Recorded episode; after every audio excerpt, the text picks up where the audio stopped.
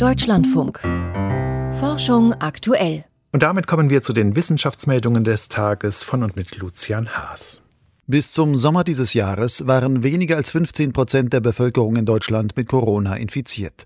Das geht aus einer bundesweiten Antikörperstudie hervor, die das Helmholtz-Zentrum für Infektionsforschung in Braunschweig in der internationalen Ausgabe des Deutschen Ärzteblatts veröffentlicht hat. Die Forschenden untersuchten Blutproben, die zwischen Juli 2020 und August 2021 bei mehr als 20.000 ProbandInnen zum Teil auch wiederholt genommen worden waren. Es ging darum, repräsentativ die Seroprävalenz von Corona zu erfassen. Das heißt, bei wie vielen Menschen fanden sich schon Hinweise auf eine überstandene SARS-CoV-2-Infektion im Blut? Diese Technik ermöglicht es, auch die Dunkelziffer der nicht per Test nachgewiesenen Infektionen abzuschätzen. Israel und sechs osteuropäische Staaten sind in das Forschungsprogramm Horizon der EU aufgenommen worden. Forschende und Forschungseinrichtungen aus diesen Ländern können damit unter den gleichen Bedingungen an dem Programm teilnehmen wie jene aus EU-Staaten. Neben Israel handelt es sich um die Länder Bosnien und Herzegowina, Kosovo, Montenegro, Serbien, Nordmazedonien und Georgien. Eine Studie der UN-Welternährungsorganisation nennt den Plastikeinsatz in der Landwirtschaft desaströs. Die Art und Weise, in der Kunststoffe weltweit auf den Äckern genutzt werden, stelle eine potenzielle Gefahr für die Nahrungssicherheit und auch die menschliche Gesundheit dar, heißt es darin. Der Bericht der FAO betrachtet erstmals die Nachhaltigkeit des Plastikeinsatzes in der Landwirtschaft in einem globalen Maßstab.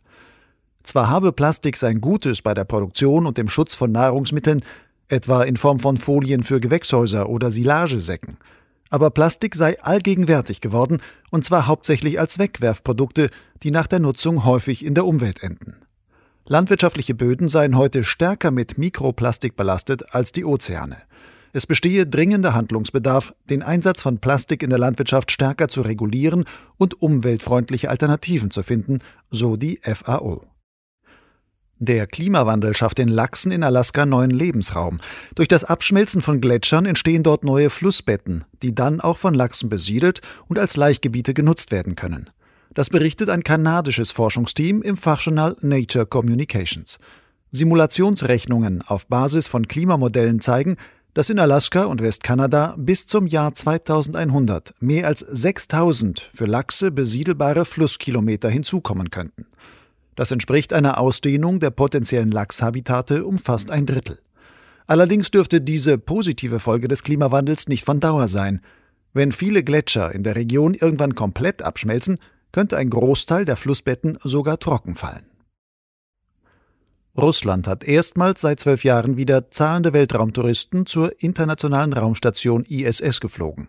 Es handelt sich um den japanischen Milliardär Yusaku Maezawa und seinen Assistenten Yoso Hirano. Sie starteten heute Morgen mit einer Soyuz-Rakete vom Weltraumbahnhof Baikonur in Kasachstan. Begleitet werden sie vom Kosmonauten Alexander Misurkin. Maezawa und Hirano sollen zwölf Tage lang auf der ISS bleiben. Wie viel sie dafür zahlen, ist nicht bekannt. Die russische Raumfahrtbehörde Roskosmos erhofft sich von dem Flug der Japaner, künftig wieder mehr solcher Flüge verkaufen zu können. Schon in der Antike gab es einen weitreichenden Transfer militärischer Technologie. Das zeigt eine 2700 Jahre alte Rüstung aus dem Grab eines Reiters in China. Forschende der Universität Zürich fanden bei Analysen Hinweise dafür, dass dieser besondere Lederschuppenpanzer zwischen dem 6. bis 8. Jahrhundert vor Christus gar nicht in China, sondern im Neuassyrischen Reich hergestellt worden ist. Das Neuassyrische Großreich erstreckte sich damals von Ägypten bis zum heutigen Iran. Wie die Rüstung nach China gelangte, ist unklar. Für die Herstellung der Rüstung wurden mehr als 5000 kleine und 140 große Schuppen aus Rindsleder verwendet. Wegen extremer Trockenheit blieben die Schuppen auch über die Jahrtausende hinweg sehr gut erhalten.